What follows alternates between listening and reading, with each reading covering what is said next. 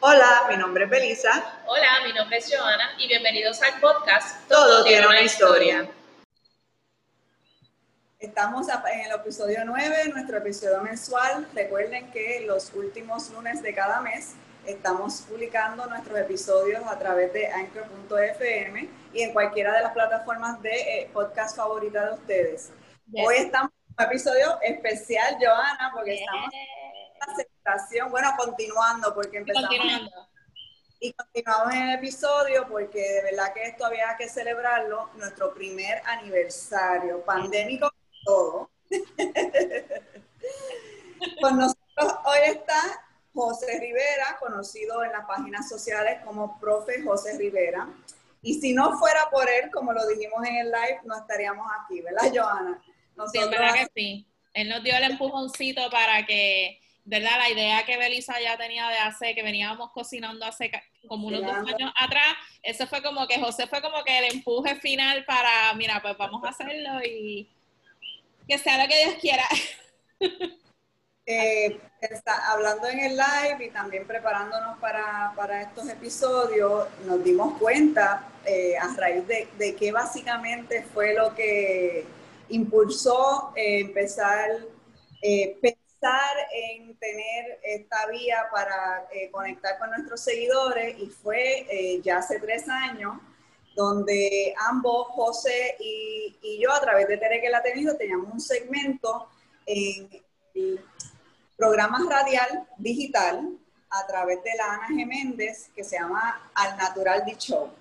Entonces, en ese momento recuerdo también, eh, pues Joana y yo llevamos años colaborando, así que reunirme con Joana y yo ¿sabes qué? Tengo muchas ganas de empezar algo eh, de nosotros para eh, tocar estos temas que Teré que la tiendita y también a través de las colaboraciones con Joana sobre la importancia de las páginas sociales, de eh, crear una marca para poder ser eh, conocida, eh, la, ¿verdad? los artistas, los creativos locales.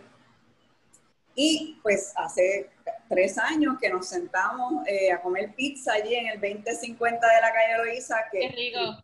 Te extraño, te extraño Loíza 2050. Eh, empezamos a hablar de, que, de, qué sería este podcast. Eh, no fue hasta hace eh, dos años después, el año pasado, que José y yo nos encontramos en Sagrado, en un evento que se llama Sagrado Verde. Nosotros nos habíamos mudado al área, literalmente, a dos cuadras de Sagrado Corazón. Y fue muy bonito tener ese, esa experiencia de compartir y, estar, eh, de hecho, em, involucrada en varios proyectos y eventos en, Sagrado y esa eh, fue una que participé ambos años. ¿Verdad? Son dos años de Sagrado Verde, José. Eh, sí, eso es así, dos años de Sagrado Verde. Y en el segundo, pues pusimos a hablar de los podcasts, de las frustraciones y todo esto y nada. Eh, aquí vamos a continuar esta conversación que empezamos en el live, que estuvo súper interesante. Y como parte de la celebración, vamos ahora a presentar una nueva parte del segmento de Joana, eh, Yo apoyo lo local. Yo apoyo local. Hashtag yo apoyo local. Hashtag yo. te lo dejo a ti. Bueno, pues eh, esto es algo que, que obviamente Belisa y yo veníamos cocinando desde que empezamos obviamente el podcast, siempre hemos querido como que tratar de variar un poco y traer este temas diferentes y qué mejor hablarles de lo que uno, ¿verdad?, hace quizás a diario, de lo que uno sabe un poquito más. Este, como algunos de ustedes saben, si han escuchado, ¿verdad?, nuestras historias a través de todo este año, este, yo manejo redes sociales, soy creadora de contenido para redes sociales eh, y desde que yo empecé esto hace unos siete años, eh, ha habido una evolución que ha sido yo creo que sumamente importante, sobre todo a fin con los tiempos que estamos viviendo, eh, porque inicialmente cuando empiezan las redes sociales, empiezan para eso mismo, es una red social, es un sitio donde las personas podían compartir, que la gente compartía fotos, o sea, yo me puse a ver mis mi posts cuando empezó, cuando yo entré a Facebook, que fue cuando yo me gradué de bachillerato, que eso fue hace más de 10 años, Eh, no, no haga la cuenta de la edad. Este, fue hace más de 10 años y mis primeros posts eran literalmente compartir fotos, este, poner cosas, pero no había nada más allá de eso, ¿sabes? Porque eso se creó para tú conectar incluso hasta con gente que tú quizás hace tiempo no conectabas y todo lo demás. Pero entonces ha habido todo este cambio radical de que ahora las redes sociales se han convertido en una plataforma y en un medio de difusión para lo que son causas sociales. Le ha dado voz a personas que, no, que quizás si no hubiese sido por este medio, quizás nunca hubiésemos sabido de estas personas. Personas que que son importantes dentro de, de estos movimientos sociales.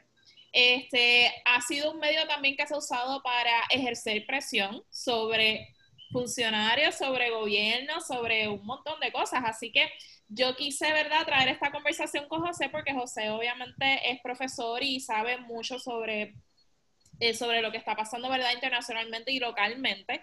Así que por eso yo quise traer con él, hablar un poco sobre cómo es su punto de vista de la evolución que ha sido de las redes sociales. Sí, eh, gracias por invitarme nuevamente a este, a este espacio. Eh, le tengo un cariño inmenso porque precisamente como le estaba diciendo a, a, Belisa en, en, el Instagram Live, recuerdo ese momento en la calle Hipódromo cuando estamos tratando de, de, de, romper el hielo, de vencer los temores y las ansiedades, de hablar a un micrófono eh, y obviamente grabar y conocer las la, plataformas y el ver que eh, el, el, podcast uh, ya cumple un año, a mí me, me trae un profundo sentido de, gratificación. Eh, y, y, de, no, y, y de felicidad, porque creo que ustedes han hecho algo eh, espectacular eh, eh, en este espacio y espero que siga en, los años venideros. Nada como, como transmitir todo, el, el, el, beneplácito y, y, todas las cosas extraordinarias que la economía solidaria hace a través de, de, de, de la práctica, pero también transmitirlo a través de las redes sociales y de las plataformas que siempre han estado ahí, pero que la pandemia nos ha obligado a utilizar de manera constante, de manera cotidiana. Todo esto se ha convertido en, en, en, en nuestra, nuestra cotidianidad y no por eso vamos a dejar de, de, de, formular una práctica positiva eh, alrededor de, las redes sociales. Y sí, tienes toda la razón, las redes sociales eh, son, son, espectaculares, siguen siendo un arma de doble filo, no cabe, no cabe la menor duda.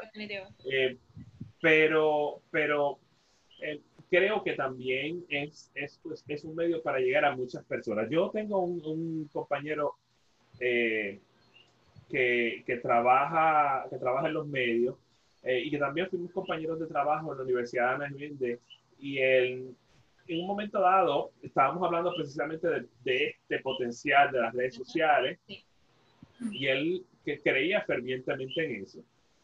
Eh, y, me dijo una frase que me parece un poco extrema, pero igual también eh, podría ser la, la, tendencia marcada. Me dijo, por ejemplo, eh, broadcast is dead. Creo que fue, nuevamente, para una persona que también trabaja y cruza en las redes sociales para ir a broadcast eh, análogo y digital, ¿verdad? Yo trabajo para Telemundo, trabajo para la Corporación de Puerto Rico para la, difusión pública, para un medio que todavía imprime un periódico que es el vocero de Puerto Rico. Y obviamente también eh, eh, la, la, radiodifusión, pues me pareció chocante, pero sí creo que, que, que la expresión marca una nueva tendencia, social media. bueno, ya no es nueva, yo, mi primera cuenta de, de, red social la saqué yo en Facebook en 2007. O sea que ya yo llevo 13 años con esta, sí, sí, con esta cuenta. Cuando, venimos a ver ya, cuando hacemos la cuenta es más de 10 años, sí. Exacto. Y entonces yo saqué mi primer, bueno, mi primera y única eh, cuenta de Twitter en 2009. Y eventualmente eh, por ahí vendría eh, LinkedIn, Instagram e incluso... Sí, porque uno, eh, la, dinámica es que tú abrías todas las que salieran nuevas. Esa era la dinámica. Exacto. La e incluso tú Exacto. E incluso TikTok. Eh, y, y, entonces ahí, o sea, bien al principio me di cuenta, primero que todo, que era, que era lo que, lo que dijiste hace un momento, Joana, que es este medio de conectar con la gente. y y creo que se lo dije a Belisa en un momento dado, eh, a partir de 2007 me percaté que eh, Facebook, que, con todos sus defectos, eh, me, era un espacio donde todos mis mundos convergían. El, mundo de mi clase graduanda de 1990, yo me gradué de high school hace 30 años, me gradué de bachillerato hace 25 años, así que sí, o sea, el paso del tiempo ha estado ahí. Y entonces, pues conectar con, con, con, la gente de mi clase de graduanda, conectar con la gente que estuvo conmigo en el bachillerato, la gente de la maestría, eh, la gente con la que viví y compartí e, e intercambié cuatro años cuando estuve en, Gran Bretaña. Y, y, obviamente también las redes sociales me han ayudado a diseminar el contenido que yo creo en broadcast, sea en el, en el, en el canal C, en el canal 2, o los artículos de periódico o las entrevistas radiales eh, y, entonces me permite, nos permite llegar a, a, un público más amplio. Yo, yo creo que hay un elemento de interseccionalidad y creo que broadcast, tanto radiodifusión como teledifusión, van a estar presentes. Creo que e, eventualmente evolucionarán. Eh, pero, pero, pero, me parece que hay una, una, fusión, una simbiosis, si se quiere, podemos usar los términos indistintamente. Eh, y ahí está yo, pues evidentemente me envuelvo en todas, pero creo que este medio es necesario porque a medida que, que, ya tenemos eh, late millennials, es decir, los millennials que nacieron más tarde, eh, y ahora tenemos también generación Z, los, los, llamados centenias, ya, los que ya nacieron en 2000, eh, ya tienen 20 años ya, ya llegaron a la adultez, están en una etapa de adultez temprana, y, este es el medio que ellos utilizan. Y esta, o sea, si los millennials... exacto, si los millennials ya era la, la, generación conectada, digitalizada, los centenias lo, son aún más. Y yo creo que es importante eh, eh, llegar a ellos. Y claro está, el politólogo al fin y, y, obviamente mi trabajo eh, en relaciones internacionales, me ha permitido en ese sentido ver, mirar y atestiguar lo, lo, lo poderoso que pueden ser las redes sociales. Eh, mucha gente ve la primavera árabe como un giro espectacular en términos del activismo político en las redes sociales, pero ya yo lo había visto eh, dos años antes, justo y precisamente en el momento en que yo me saco la cuenta de Twitter, empiezo a ver una serie de posts de, de, de, sí, de, posts sobre eh, Irán. En 2009 hubo una, una, elección que fue muy disputada entre los conservadores y los moderados. ¿Por qué? Porque nuevamente, y volvemos a la cuestión generacional, en, a 2009, a 40 años de la revolución iraní, hay dos generaciones que nunca vieron los problemas de antes, que, que estaban cansados, estaban hastiados de la, de la rigidez religiosa. Y estamos hablando de eh, late Gen Xers, millennials y centennials que estaban diciendo, mira, pero ¿por qué tanta restricción? ¿Por qué Estados Unidos necesariamente tiene que ser nuestro enemigo? Eh, ¿por, qué tener, ¿Por qué Irán tiene que continuar así? Entonces, estos son chicos, que son, chicos y chicas que han sido educados eh, no solamente en Irán, sino en Europa, algunos incluso en los Estados Unidos, y dice, o sea, hay otra manera de Tiene un acceso a información que quizás antes estaba más restringido. Exactamente. Por la adoctrinación quizás de los papás, de las generaciones, y ahora con este Exactamente. y ahí está, y ahí está el detalle, Joana. Eh, de pronto, eh, ante el hecho de que los que ostentan el poder tienen las, las ondas radiales y las ondas televisivas dominadas, de pronto Twitter se convierte en, en, su arma predilecta para diseminar información. Eh, y entonces la, la, creatividad en buscar la conexión necesaria, esta plataforma de microblogging se convirtió principalmente en el lifeline de esa gente.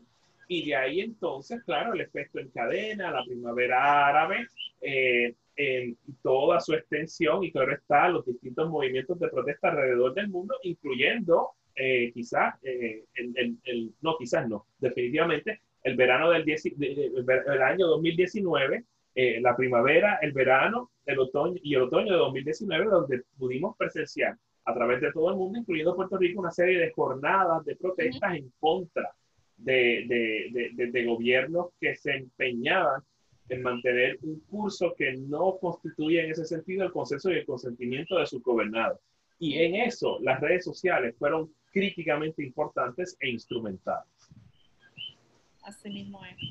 Sí, yo creo que eh, también ha sido bien interesante que está, ahorita cuando mencioné lo de adoctrinamiento, yo creo que eso es bien importante porque ahora mismo yo estoy como que en esa, en ese in-between de lo que mis papás me enseñaban, lo que yo veía en la televisión, lo que yo veía en los periódicos, si es que veía algún periódico, pero mucho de las cosas que pienso, valores y eso siempre vienen más de lo que te enseñan los papás.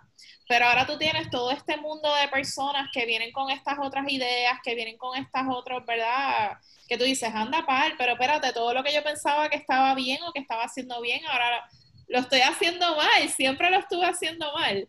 O sea, que yo hasta he entrado en esos conflictos de DH, yo no sabía que, qué sé yo, que yo decía eso mal o que esa expresión que yo escuchaba tanto de mis abuelos, de mis tíos, esos chistes, esas, estaban mal. Y obviamente ha sido por las redes sociales que, que todas estas cosas se han ido como rompiendo. Estamos rompiendo también patrones, cosas del pasado, estamos rompiendo con que no, hay que, hay que buscar nuevas formas de pensar, nuevos pensamientos, que yo creo que eso también ha sido grandemente motivado por las redes sociales. Absolutamente. Y, y, y creo que lo, lo, lo, lo, seguirá, lo seguirá haciendo, incluso para las generaciones que, que todavía están con nosotros, em, em, todos los boomers, los, early Gen Xers, em, y personas que, que, que siguen que, están, están intentando conectarse. Quizás no, no tienen la misma destreza, pero vamos, mi madre que tiene 85 años tiene una, un, perfil en Facebook, tiene un perfil en Twitter, tiene un perfil en Instagram.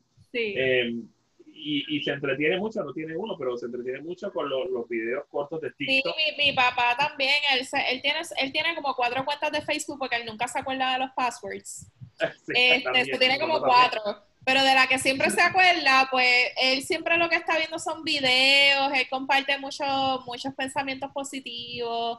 También él ha encontrado ahí como una manera de poner la foto, porque mi papá es fotógrafo de, muchos años.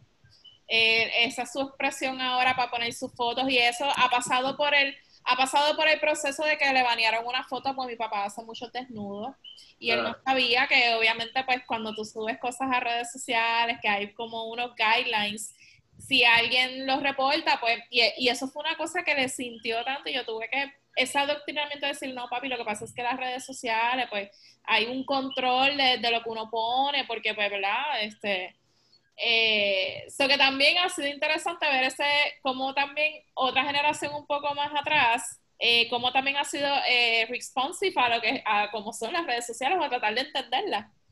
Este, así que sí, eso le pasó a mi papá y con mi papá yo creo que son, siempre tengo los ejemplos más cool de, no, pues a papi le pasó esto y él no sabía que, es Facebook, tú sabes, que, que, que es súper interesante. Si mami fuera de otra generación sería influencer porque realmente ha usado su plataforma para ¿verdad? Eh, conectar con muchas personas y también para llevar unos mensajes que ella, eh, de organizaciones y de proyectos con que ella eh, trabaja. papi también, que en paz descanse, lo usaba de esa manera, conocido por muchas diferentes generaciones y de diferentes áreas que a mí me sorprendía al ver que él podía llegar. Lo interesante es que estamos viendo cómo estas, eh, estas herramientas, eh, las páginas sociales, porque la, realidad es que es una herramienta eh, para muchas personas, ¿verdad? Nosotros a nivel de Terek en la tiendita, pues lo usamos para, promover las marcas locales y lo que nuestra propuesta en la tienda. José lo usa para eh, seguir el diálogo de las relaciones internacionales y, todo lo que eh, él trabaja eh, a través de diversos medios, pero también pues tiene su propio canal donde pues trabaja ¿verdad? sus temas particulares que no está trabajando a lo mejor en, en las otras vías pero eh, estamos viendo que cada vez esto, eh, las páginas sociales cambian más y más rápido y eh, están eh, realmente teniendo un control más y más grande de qué es lo que nosotros logramos ver. Eh, y eso es bien peligroso y eso también puede contrarrestar enormemente lo que nosotros estamos hablando aquí ahora mismo. Y quisiera hablar, eh, escuchar un poco de eso, eh, José, de, tu punto de vista, eh, la manera que, ¿verdad? Los obstáculos que ya nos están poniendo estas páginas y el control que están teniendo a qué es lo que realmente nos llega a través de, nuestros perfiles. Mira, me di cuenta Facebook, y Joana lo, lo, confirmó con lo de la fotografía de su papá, Facebook siempre ha tenido, Facebook es como que el más puritano de, lo, de, de, de, los medios sociales. Sí. Em, pero me di cuenta del control que estás hablando en Twitter. Eh, en, el espíritu de que retweet no significan endoso, eh, en, algunos, en algunas ocasiones sí, yo veo los titulares de los periódicos que más sigo, o quizás de los columnistas que más sigo, o de los internacionalistas que más sigo eh, a nivel local o internacional. Y en un momento dado, hubo una noticia, no recuerdo exactamente cuál fue, creo que fue eh, del primer debate de, entre el presidente Trump y, el, y su contrincante Joe Biden. Y le di retweet. Y aparece una, una cajita en mi propio, en mi propio Twitter, porque generalmente el Twitter se utiliza más con el teléfono que otra cosa. Y de pronto me dice, el titular no dice toda la historia. ¿Qué tal si lees el, el, el artículo antes de darle retweet? A mí eso me estuvo extraño. Eh, no, me, me, estuvo bastante extraño, sobre todo de Twitter, que se aprecia de ser una red mucho más eh, Twitter es para eso, Twitter es para, Twitter es para ventilar. Exacto, y de pronto veo, veo eso y lo primero que pensé fue, ¿qué le pasa a Twitter? ¿Y esto de dónde salió? obviamente dije que esto le pasa, que le pasa a Twitter y de pronto eh, me quedé, eh, me quedé anudado y obviamente le, leí el, el, el, artículo eh, porque sentí como que me, sentí un poco emocionada. Es como la, maestra de sexto grado que te regaña cuando, cuando haces o dices algo o, escribes algo. Sí. Ay, perdón, Mrs. Twitter. Exacto. Sí, ay, perdón, Mrs. Twitter. Este, pero no lo vuelvo a hacer, lo prometo. Eh, porque sentí eso y sentía que Twitter era la maestra de sexto grado con las reglas eh, ¿verdad? Cuando yo, yo me... Tuve, tuve que vivir eso.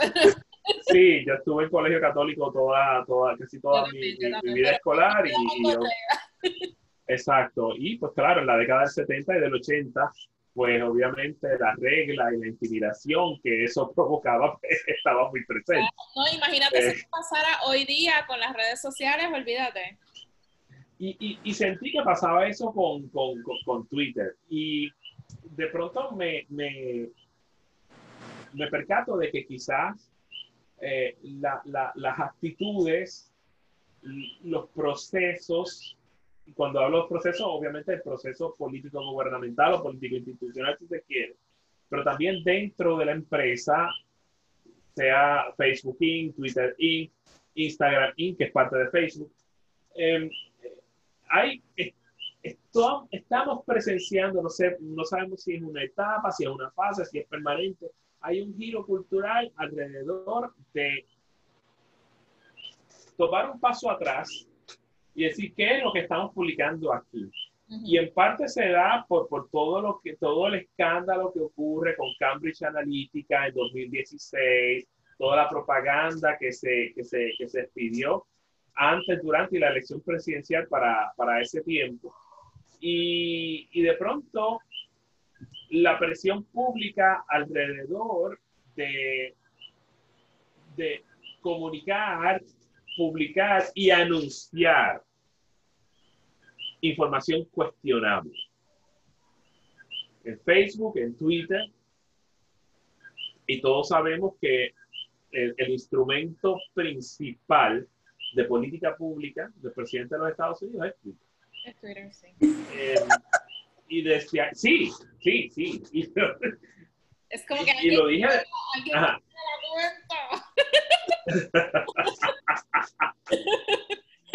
hay que reírse, hay que reírse. Hay que reírse, pues que. Sí, y entonces, claro, la, la, la presión llega de parte de, de múltiples, de múltiples grupos, eh, grupos que abogan por, por, por información fidedigna ahí, eh, grupos de derecha, grupos de izquierda, y de pronto la, las corporaciones que administran las redes sociales se ven, em, se ven obligadas a actuar. Y de pronto estamos presenciando un Facebook, un Twitter mucho más comedido, mucho más eh, eh, stopping short of eh, hacer esto. Y, y, es raro, te das cuenta del, del cambio, del, del, giro cultural que se está dando en, en, las redes sociales, particularmente Twitter. Es que Twitter es clave y sí, puede ser, puede ser preocupante. No sé qué tipo de forma vaya a tomar eh, eh, eh, en los próximos años. No obstante, y aquí yo quiero hacer la salvedad con Instagram, a pesar de que es de Facebook, y también TikTok, que es la nueva red social, el nuevo fad. Es interesante cómo, y entonces me, hablo de esto, pues nuevamente usando el ejemplo de, de, del papá de Giovanna. Es interesante cómo em, los fotógrafos, las modelos, las revistas, eh, sean de fashion, de, de, swimwear o incluso de contenido erótico, juegan con la imagen eh, y lo particularmente creativos que todos, esta, todas esta, todos estos grupos, las modelos, los fotógrafos, las revistas, eh, todo el contenido, incluso la industria pornográfica, eh, ha utilizado Instagram y entonces se ha vuelto interesantemente, en el caso de Instagram, la palabra es edgy. O sea, hay un elemento, hay un desnudo, but only just. Sí. y, ese es el, y esa es la clave. Y entonces TikTok, eh, o sea, un minuto, o sea, es un minuto, eh, o 15 segundos, o 30 segundos, o un minuto. Y como poco a poco, a través de un minuto, que es algo que hacía Vine en el momento que, en el momento que operó, eh, pero con 6 segundos, tomar ese minuto creativo para crear un contenido impactante que llegue, en el caso particular de los centenias, eh, en una forma que, que, te permita, tú sabes, es decir, en un minuto, haz lo que te, lo que te corresponda hacer de modo que, que pueda llegar lejos. Y entonces, claro, como mi estudiante, la muchacha chino boricua, que es la, que Eli, que dice, mira, este, yo soy boricua, yo nací en Manatí, mis padres son chinos, pero, ¿sabes? Soy, soy, soy, eh, o sea, la, la, la crianza eh, o sea, la sangre no determina mi origen. Yo soy boricua y si tengo los ojos rasgados los tengo, pero ya. Y si no te gusta, pues te doy un puño. Ese tipo de cosas. Y, me pareció bastante, bastante creativo, yo se lo dejé saber. Y, y, y, creo que lo que hace Keisla y lo que hacen los chicos y chicas de su generación es lo que eventualmente se va a quedar con, con, ese pedazo eh, mediático que generalmente eh, va a ser de un minuto o menos. Sí. Wow, está súper interesante la conversación. de verdad que yo creo que hay mucha tela para cortar y creo que va a estar súper interesante ver cómo seguimos evolucionando, que otros medios sociales, de repente, que otras redes sociales van a salir, porque de repente TikTok salió de la nada, no sabemos qué más viene por ahí, pero todo va, todo va siempre empujado a, obviamente, las nuevas generaciones, por ahí es que va la cosa. Así que, Belisa, José, muchas gracias, de verdad que es súper interesante. Te vamos a tener que poner aquí en el spot de nuevo, a invitarte a otro programa, porque este mucha tela que cortar. Eh, que muchas gracias nuevamente por la intervención y por la celebración también de nuestro primer aniversario. Claro que sí. Cuenten conmigo siempre y yo les deseo todo lo mejor y muchísimas felicidades. De verdad estoy bien contento y bien orgulloso de ustedes por este año de, enorme creatividad eh, y, del mensaje que, que todos transmiten. Así que conmigo siempre. Cuenten. Gracias. Thank you. Gracias. Bueno, ustedes saben que la celebración no termina aquí.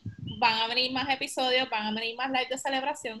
Así que estén bien pendientes. Recuerden seguirnos en las redes sociales. Tere, que es la tiendita. Joana Sánchez. Pueden seguir a José, profesor José Rivera. Eh, también nos pueden seguir en Twitter, como todo tiene una historia, y en Tumblr, como todo tiene una historia también. Recuerden que nuestro podcast se llama Todo tiene una historia y lo puede escuchar en su plataforma de podcast favorita. Así que hasta la próxima. Chao.